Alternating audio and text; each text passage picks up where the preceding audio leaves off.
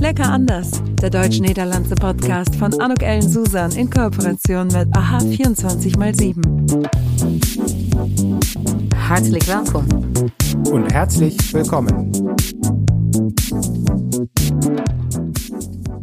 Ein herzlich willkommen, ein herzliches Willkommen. Das ist heute wirklich eine lecker anders Episode. Es wird lecker, es wird anders. Ich freue mich so wahnsinnig, denn heute bin ich im Gespräch mit einem ganz tollen Künstler. Und zwar mit Frederik oder auch Freddy genannt, Eriksen. Hallo lieber Frederik. Hallo Anouk. Schön, dass ich hier sein darf. Ja, ich freue mich sehr, dass du dabei bist. Wir werden uns gleich bestimmt über ganz lecker andere Sachen unterhalten, aber vielleicht, damit der, der uns zuhört, auch weiß, wer du bist, kannst du dich kurz vorstellen. Oha, okay. Dann, ähm, ähm, mein Name ist äh, Friedrich Erichsen. Ich bin 1980 im wunderschönen Rheinland geboren, um 17 Uhr 27 und ähm, ja, und bin, muss ich mir leider eingestehen, Rheinländer durch und durch geworden. Ähm, ich bin gelernter Tischler, gelernter Maler, arbeite seit 16 Jahren bei der Oper in Köln als äh, Theatermaler und ähm, habe Anfang meiner Zwanziger ähm, eine, einem, einem künstlerischen Impuls gefolgt, was ich bis heute mache. Oh, das, ich habe so viele Fragen, es gibt so viele spannende Sachen, äh, Freddy, die du äh, erzählen kannst. Vielleicht fängst du erstmal damit an zu sagen, was war denn der Impuls? Welchem künstlerischen Ader bist du denn gefolgt? Ähm, ich habe irgendwann mal, ähm, wie heißt du ist als kleiner Stöpsel, man sitzt vor dem Fernseher und das war dann halt Ende der 80er.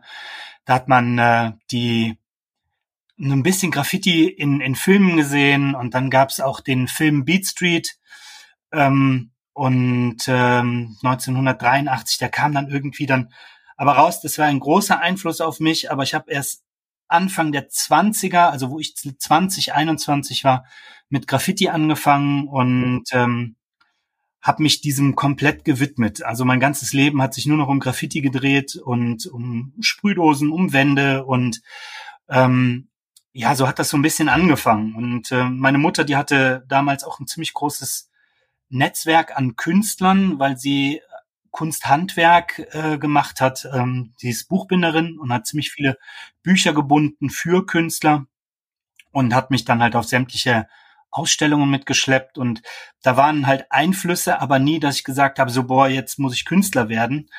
Ähm, und ja, das, das waren so die Einflüsse, aber die, der, der tatsächliche Impuls war dann halt Graffiti und das Umsetzen und dass Leute auf mich aufmerksam geworden sind ähm, im Zivildienst, wo ich das gemacht habe und habe dann angefangen, Wände in Kindergärten zu gestalten und ähm, so ist halt was Gestalterisches daraus geworden.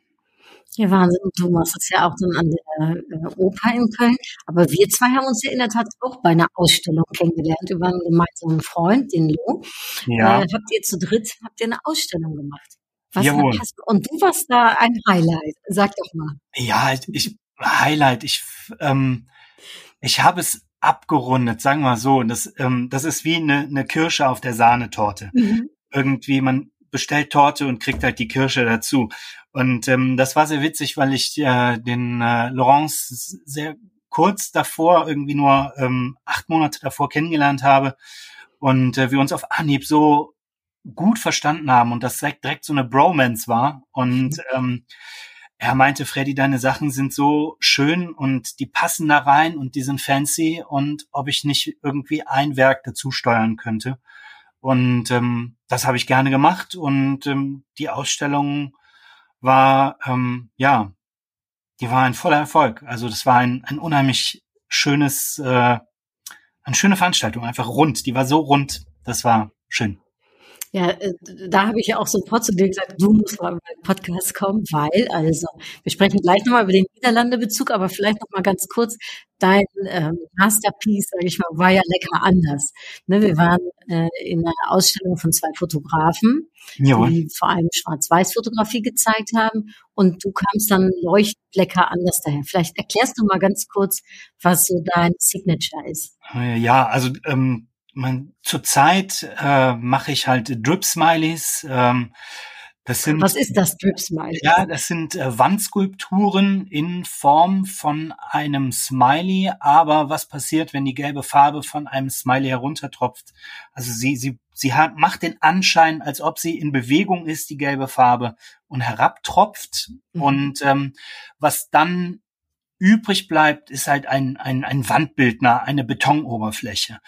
Und ähm, das kriege ich ganz gut hin, die ähm, die herauszuarbeiten und ähm, den, den Kontrast zwischen rauem Beton und hochglänzender Oberfläche, das was runtertropft, ähm, das handwerklich auszuarbeiten und das hat sich irgendwie so rauskristallisiert. Das sind so Überbleibsel noch von meinem Graffiti, weil Graffiti passiert auf Wänden äh, meistens und mhm. man arbeitet mit Farbe und oftmals passieren halt ein paar Unfälle oder gewisse ästhetische ähm, ja, Sachen werden benutzt, dass halt es runtertropft und diese beiden Kombinationen habe ich dann auf dem Smiley halt irgendwie vereinen können. Und ähm, ja, das ist dann halt die Wandskulptur, der Drip Smiley, wovon schon äh, ich den einen oder anderen gemacht habe. Und äh, du hast auch so eine schöne Motivation, warum es ein Smiley ist. Ne?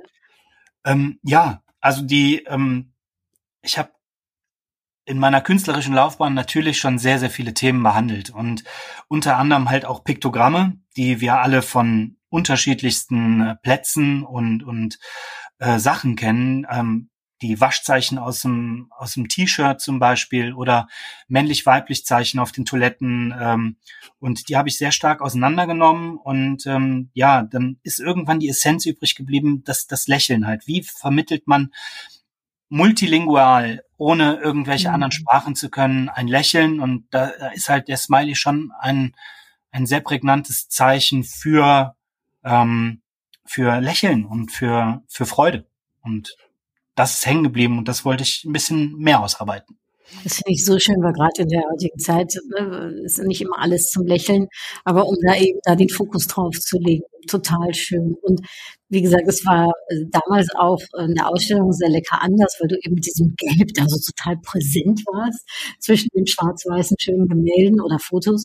Und dann sind wir ins Gespräch gekommen und dann hast du mir eine wirklich geniale Geschichte über Maastricht erzählt. Und das ist dann der zweite lecker anders Faden, der hier hervorragend in Podcast passt.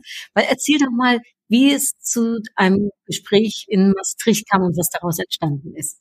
Ähm, oh, das ist also mit meiner, ähm, das ist eine, eine, eine schöne also eine, eine lange Geschichte, weil das hat schon in 2011 angefangen, dass ich 2011 die ähm, ersten Ausstellungen in Maastricht mitgemacht habe. Das war halt so eine, eine Ausschreibung, da konnte man äh, mitmachen und man hat mich genommen und ich war dann drei Jahre hintereinander in Maastricht vertreten mit Werken.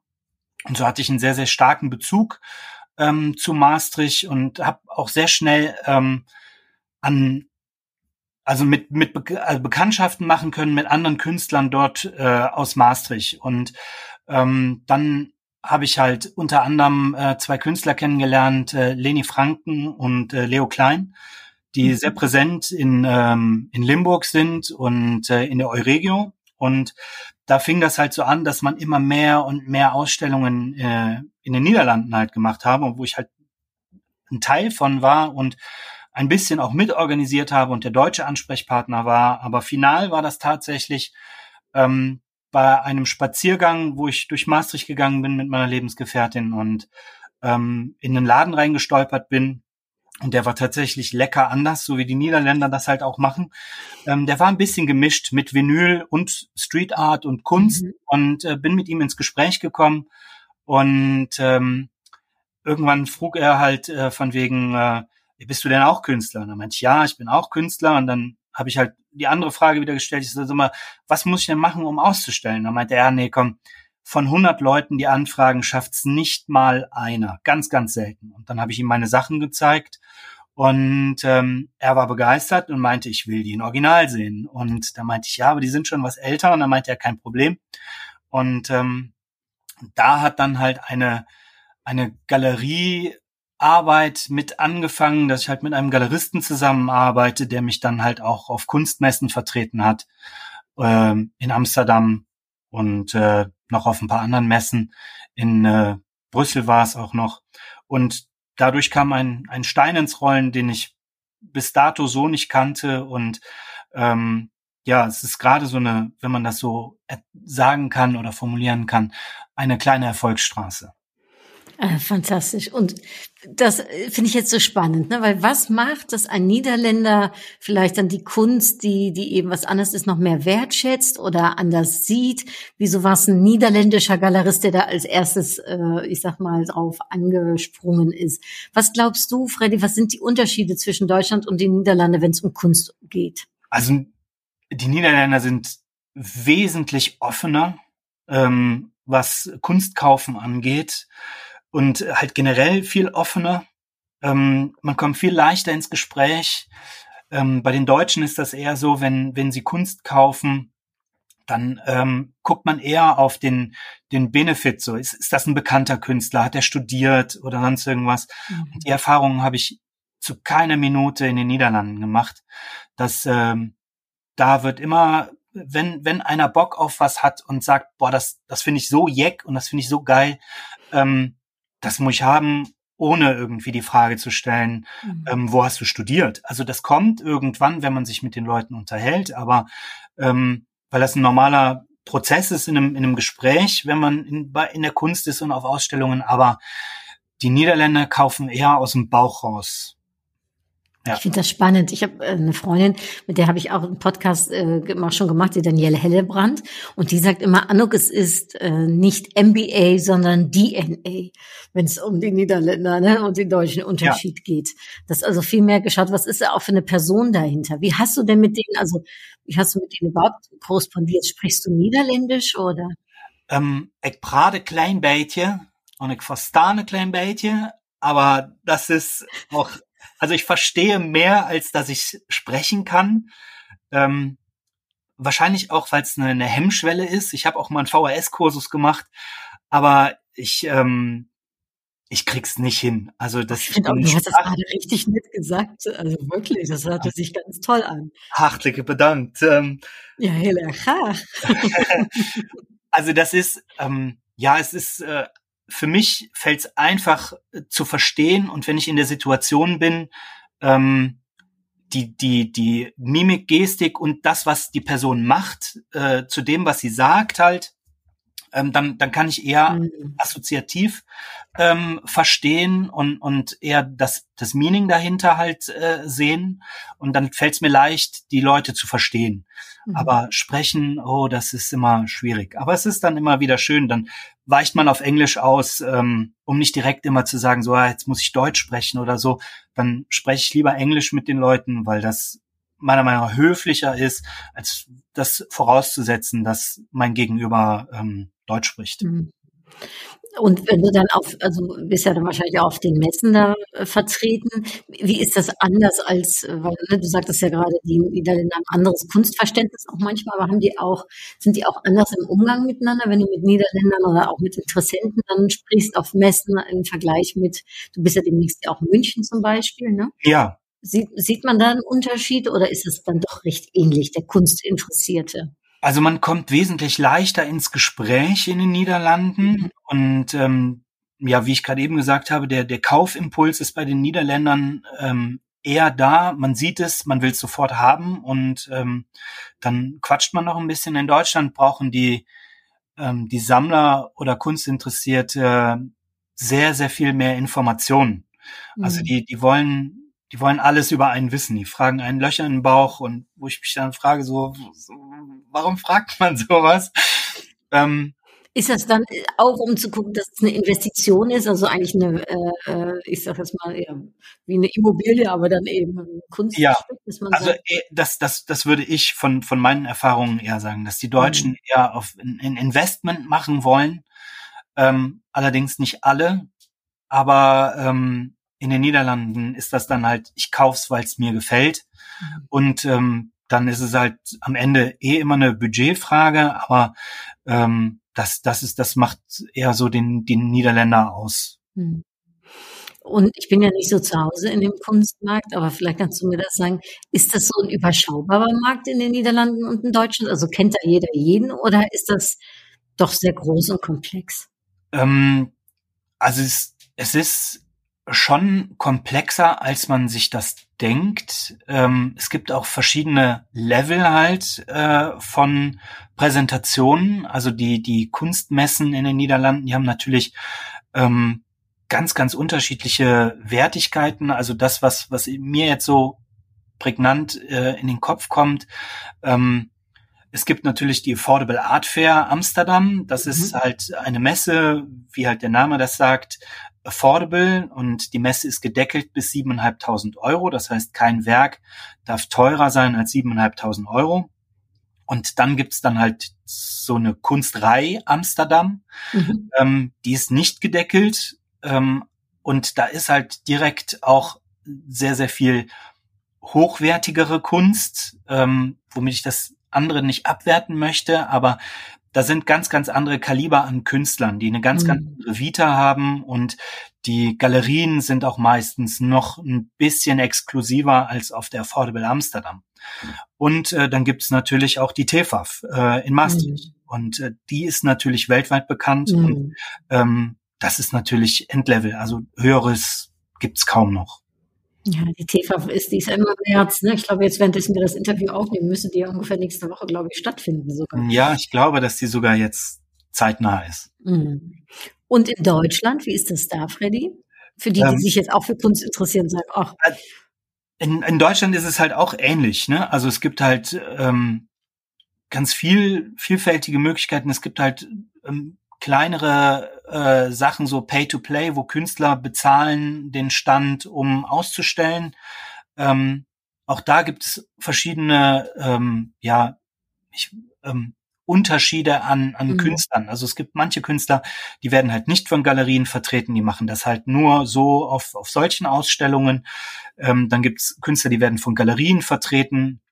Und dann ist dann halt auch wieder die Frage, ähm, wie renommiert ist diese Galerie und ähm, auf welchen Messen sind die, in welchen Städten sind die und ist natürlich auch eine, eine, so, so ein kleines Treppchenverfahren. Ja, spannend, Hammer. Du bist jetzt demnächst in München, vielleicht für alle, die das rechtzeitig zumindest hören, 2023 im, was ist es, April oder Mai, Freddy? Ähm, das ist ähm, im, oh, äh, Müssen wir kurz nachschauen. Nee, im, im März, glaube ich, ist es. Es ist Ach ja, stimmt. Ende, es ist Ende März, März ja. am, um den 23., 24., 25. Genau. müsste das sein. Das ist die Art Muck. Ähm, da werde ich äh, von meiner Düsseldorfer Galerie vertreten, die ähm, ich oder die man auch, man, man hat sich zusammengefunden. Mhm. Ähm, und äh, der Stefan Pekarski fährt äh, dorthin und vertritt mich dort mit seinem Team. Ähm, auch für mich eine Premiere in München äh, zu sein. Und ähm, dann steht natürlich Anfang Mai äh, noch eine Doppelausstellung äh, an mit äh, Thomas Baumgärtel in Düsseldorf in der Galerie von Stefan Pekarski. Und Anfang Mai findet natürlich noch äh, die Art Karlsruhe statt, wo ich von einer Münchner Galerie wiederum vertreten werde. Und äh, zeitgleich zur Kunst, äh, zur Art Karlsruhe findet die Kunstreihe in Amsterdam statt, wo ich von meiner Amsterdamer Galerie vertreten werde. Verrückt. Und sprechen, also ich weiß ja gar nicht, wie das funktioniert, aber sind da die Niederländer mit den Deutschen auch im Gespräch mit den Galeristen? Also wer nimmt welches deiner Kunstwerke oder ist es dann getrennt? Ach so, nee, das, das ist schon, äh, das ist schon getrennt. Also ein, ein Künstler, der nur von einer Galerie äh, leben kann, ähm, das, das ist selten. Mhm. Ähm, aber das ist halt immer mit Absprache. Also welche Galerie, die mich vertritt, geht wohin und dann muss ich das so ein bisschen selektieren, ähm, dass die sich nicht äh, auf den Füßen stehen und äh, da so ein kleines kleines Battle veranstalten, was ich ungern habe. Ja, ja. eigentlich sollen sich alle lieb haben, weil es geht ja um die Freude, die ich transportieren möchte mit meiner Kunst. Und ähm, somit hat jeder Galerist so sein Feld, wo er ist und ähm, wo er präsent ist und meine Sachen halt mitnimmt. Wahnsinn. Also das ist eine ganze Welt für sich. Äh, und für alle, die jetzt auch wirklich so neugierig sind, die sollen sich natürlich unbedingt äh, das Instagram-Account von Freddy anschauen. Äh, du hast dich äh, dazu entschlossen, das heißt Concrete Love.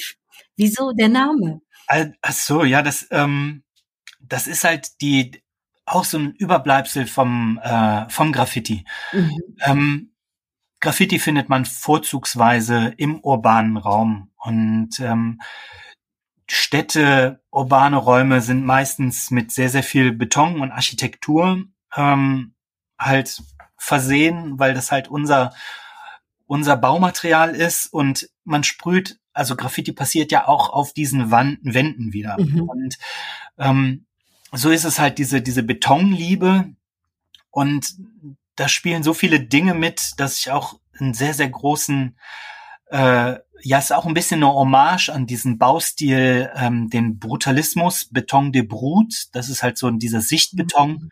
den ich so unheimlich liebe und ähm, damit spiele ich halt so ein bisschen gern. Cool. Also diese Graffiti-Szene, das war ja früher, glaube ich, noch wesentlich extremer als heutzutage, aber vielleicht ist das auch nur in meiner Wahrnehmung so. Ähm, wie, weißt du, wie die auf der Außen-Graffiti-Szene in den Niederlanden war? Ähm, also in, in den Niederlanden äh, mhm. war ein, ein war der, der Einzug des Graffitis ein klein wenig früher und das ist äh, zeitgeschichtlich auch dokumentiert und da gibt es auch sehr, sehr schöne Dokumentationen drüber. Ähm, in Amsterdam hat die Graffiti-Szene ein bisschen früher angefangen als in München. Ähm, in München? In München. In München nee. ist äh, so mit die Wiege 1983 vom deutschen Graffiti, wenn ich mich nicht irre. Und ähm, dann schwappte das natürlich aus den Großstädten in etwas kleinere Städte und so hat sich das Graffiti in Europa verteilt. Also eine, eine sehr, sehr schöne Geschichte, wenn man sich damit mal auseinandersetzen möchte. Ähm, ich habe das förmlich studiert, weil ich, ich liebe einfach diese urbane Kunst und ähm, wie sich das halt auch äh, gesellschaftsfähig gemacht hat über die Jahre. Mhm. Ja, ja, total. Ich glaube, also früher, äh, weiß ich nicht noch, da hat man gedacht, oh Gott, Graffiti, aber heutzutage, das ist ja, es ist ja Kunst. Und zwar im, im, im, im, im urbansten Sinne des Wortes, ne, sozusagen. Ja, also auch nicht nur das, also es haben auch ganz, ganz viele Künstler, also ganz, ganz viele Graffiti-Sprüher den Sprung in wirklich große, renommierte ähm, Galerien geschafft. In, mhm. in Amsterdam gibt es zum Beispiel das Straatmuseum, unheimlich mhm. sehenswert für jemanden, der sich wirklich dafür mal interessiert. Und da wird halt auch in Graffiti-Formaten gemalt. Also das ist nicht wie in einem Museum, wo halt so eher kleinere Bilder, auch wichtige Bilder hängen, aber im Stratmuseum, da sind das dann schon so drei Meter auf sechs Meter ähm, Leinwände und das sind nur die kleinen. Wahnsinn. Und Freddy, wir hatten ja gerade Weltfrauentag. Gibt es viele Frauen in der, in der Sprayer, darf man überhaupt Sprayer sagen, oder in der Graffiti-Szene? Aber natürlich. Also es, ähm, es hat schon immer, ähm, also es waren immer Frauen mit dabei, aber es ist leider auch eine Männerdomäne. Ich weiß nicht warum. Vielleicht trauen die Mädels sich nicht oder haben sich am Anfang nicht so getraut. Ähm, aber es gibt mittlerweile ganz, ganz viele gute Graffiti-Sprüherinnen oder Street Art Künstlerinnen, ähm, die die in in keinem ihren männlichen äh, Konkurrenten, sage ich mal, äh, nachstehen. Also mhm. da sind manche Frauen dabei, die die die haben das Faustdick hinter den Ohren. Die hauen Dinger raus, das schaffen manche Männer nicht. Also gib mal ein Beispiel, was was also was ist Faustdick hinter den Ohren? Also von, von der Komplexität, wie sie mhm. malen, von der Motivwahl ähm, und natürlich Farbenauswahl, das, das ist halt so ein, so ein spezielles, also es im Endeffekt, ein Laie würde es, würde es nicht sehen, aber wenn man die Personen dahinter kennt und sich so ein bisschen das mal gibt und, und recherchiert, dann, dann merkt man, äh, mit welchem, mit, mit welcher Kraft die Frauen da auch hinterstehen und wie, sie malen und was sie malen halt. Es ist schön einfach. Das ist fast, ist das dann wie eine Art Symbolik, sage ich mal, die man auch zu verstehen hat oder die man verstehen darf, was Graffiti betrifft? Also das, das Grundgraffiti natürlich ist äh, Symbolik, also mit den Buchstaben, man gibt sich einen mhm. Namen, man hat ein, ein Synonym. Ich habe auch einen übrigens, Freddy, weißt du das? Ja, okay. Ich hatte nämlich früher einen Freund in der Schule, der Thomas, und der hat mich immer Lil Nook genannt. Und dann hat er mir auch so ein Schriftzeichen gemalt. Lil von Little ja. und dann Nook ne, von Anuk. Okay. Sehr schön, sehr schön. Ja. Habe ich immer noch. Ja, also die Zeichnung. Weiter verfolgen, aufhängen. Ja. Aufhängen, einrahmen und aufhängen. Was ist denn dein Name? Ach so, mittlerweile ähm, male, also mache ich meine Kunst nicht mehr unter meinem Synonym, sondern tatsächlich unter meinem bürgerlichen Namen, Frederik Erichsen. Oder halt Freddy, weil es einfacher ist. Ähm, aber dann also mein letztes, um das chronologisch rückwärts zu machen, äh, habe ich sehr viel Lächeln gemalt. Tatsächlich das Wort Lächeln mhm. ähm, habe ich eher mit Ausrufezeichen gemalt als Statement, dass halt die Leute das irgendwie sehen sollen und viele Aufkleber verteilt. Ähm, aber das ist natürlich irgendwann zu riskant gewesen, irgendwie sich in irgendeiner Weise rauszuschleichen und ähm, habe meine mein mein Schaffens äh, mein Schaffensdrang ins Atelier verlegt und äh, habe das da mehr verarbeiten können oder besser mhm. verarbeiten können. Also ich habe mich da eher gesehen, zumal ich auch Probleme habe, im Dunkeln zu sehen. Oh ja, das kenne ich. Und du hast ganz am Anfang, da würde ich auch noch gerne drauf zurückkommen, du hast ganz am Anfang erzählt, du arbeitest für die Oper in Köln. Jawohl. Und bist da ja auch so, ne, im Prinzip eigentlich ein freischaffender Künstler, aber dann unter Vertrag. Ja, unter Vertrag. Also, das stimmt. Ähm, Kennst du, also vielleicht kannst du da ganz kurz was zu erzählen, ja. Ähm, ja, ich habe irgendwann gab es mal eine Ausschreibung in, in Zeitungen, als die noch mehr gelesen wurden. Ähm, suchen kreativen Maler und Lackierer. Ich glaube, das war der, der, der Satz, der da drin äh, gefallen ist. Und ähm, ich hatte gerade meine Ausbildung oder meine zweite Ausbildung als Maler und Lackierer beendet, die ich extra wegen Graffiti gemacht habe, weil ich mehr über die Wände wissen wollte und damit ich hochwertige und langlebige Wandgestaltungen machen kann. Mhm. Und ähm, dann war ich Maler und Lackierer und habe gesagt, ich bin kreativ, ich äh, bewerbe mich da und habe mich von, ich glaube, 70 Bewerber waren das damals 2007, ähm, ja durchsetzen können. Und seitdem arbeite ich halt ähm, ja bei den Bühnen der Stadt Köln als Theatermaler. Zumindest bin ich als solcher deklariert. Wow. Das stelle ich mir total schön auf, aber äh, du hast ja schon mal in unserem äh, Gespräch, als wir letztens einen Kaffee getrunken haben, gesagt, dass das äh, auch, wie heißt es, harte Arbeit ist. Ja, also es ist ein, ähm, also es ist sehr romantisch, wenn man sagt, ja, ich arbeite bei der Oper und ich bemale die Bühnenbilder mit meinen 50 anderen Kollegen, die, die auch die Bühnenbilder machen. 50? Ja, wir sind 50 Kollegen, wir sind Schreiner, Schlosser, Theaterplastiker, Dekorationsabteilung, Theatermaler und ähm, das sind halt statische Sachen, die gebaut werden müssen und Verkleidungen und sowas. Und das äh, geht dann halt durch alle Gewerke, bis es dann halt im Mahlsaal ist, wo dann halt meine Kollegen und ich, wir sind äh, zehn an der Zahl und ähm, wir gestalten dann halt die Oberflächen oder die mhm. Böden oder Requisiten und ähm, ja, und arbeiten da zusammen fleißig und äh, hauen da ziemlich viele Bühnenbilder raus. Habt ihr auch schon mal was für die Niederlande gemacht oder kennst du so ein bisschen die niederländische Theater-Operwelt? Ähm, die kenne ich nicht, äh, weil Köln, also es hat natürlich auch mit Interesse zu tun. Also ich bin sehr auf Köln fokussiert mhm. und äh, gehe dann in die in die in die Kölner Generalproben.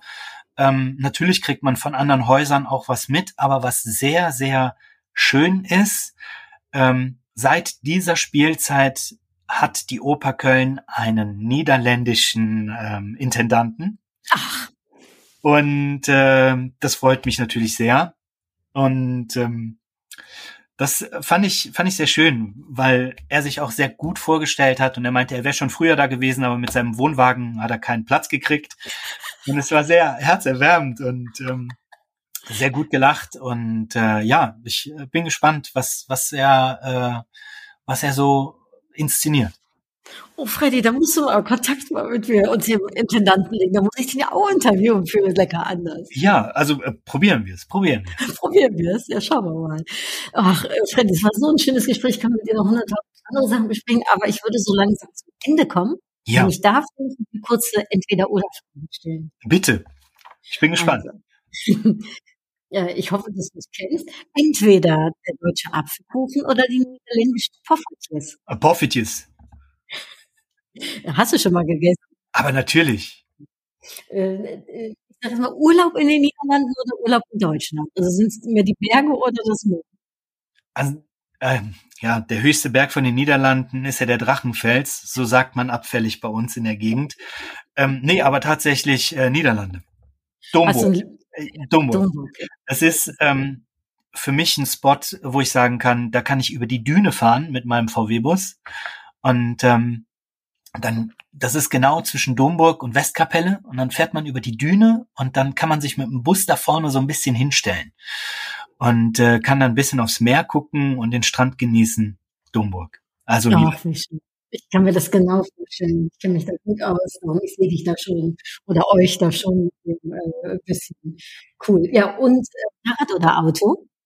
ähm, kommt immer auf die Situation an. Also ähm, Auto natürlich, man muss mobil sein, ich muss oft Sachen transportieren, aber ähm, letzten Oktober war ich auf einer Messe in äh, Amsterdam natürlich äh, und da habe ich mein Fahrrad dabei gehabt, weil in den Niederlanden Fahrrad ist ein Muss.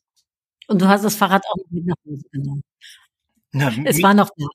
ja, ja, natürlich, also immer rumfahren und ach, das ist herrlich. Und Käse oder Wurst? Ah, ich bin Käseesser. Und dann äh, ist es auch holländischer Käse dabei? Masterma. Mm.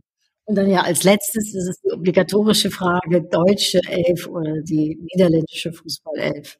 ich muss sagen, ich, also ich bin nicht so für Fußball, ähm, aber ein Arbeitskollege hat mich so ein bisschen angesteckt und äh, da bin ich äh, patriotisch und sag äh, natürlich die deutsche Nationalelf. Ja, bald ist es wieder soweit. Warten wir mal ab. Ja, ach, danke schön, lieber Freddy, für das so schöne Gespräch. Und alle, die uns zugehört haben, jetzt äh, wirklich Lust und Interesse haben, um mehr zu wissen, guckt euch also das Instagram-Account äh, von Freddy an, Concrete Love. Die Shownotes äh, wird das nochmal äh, natürlich drinstehen, dann kannst du da auch draufklicken. Äh, Gerne. ich danke dir für das schöne Gespräch, Freddy. Ja, ich habe zu danken. Danke, dass du mich äh, eingeladen hast und äh, für jeden, der Fragen hat, schickt mir einfach eine Nachricht. Ähm, ich versuche alles zu beantworten. Wir können ja auch deine E-Mail-Adresse dann in die Shownotes platzieren, ne? also wer da Fragen hat. Gerne. oder ganz konkretes Interesse was wissen möchte. Nehmt mit Freddy Kontakt auf. Dankjewel, Freddy. Het was ontzettend leuk. Und jedem, der uns zugehört hat, dank jullie wel. Ähm, bis ganz bald. Herzliche Grüße und Dui. Dui. Tschüss. Das war's. Tschüss. Entotrau.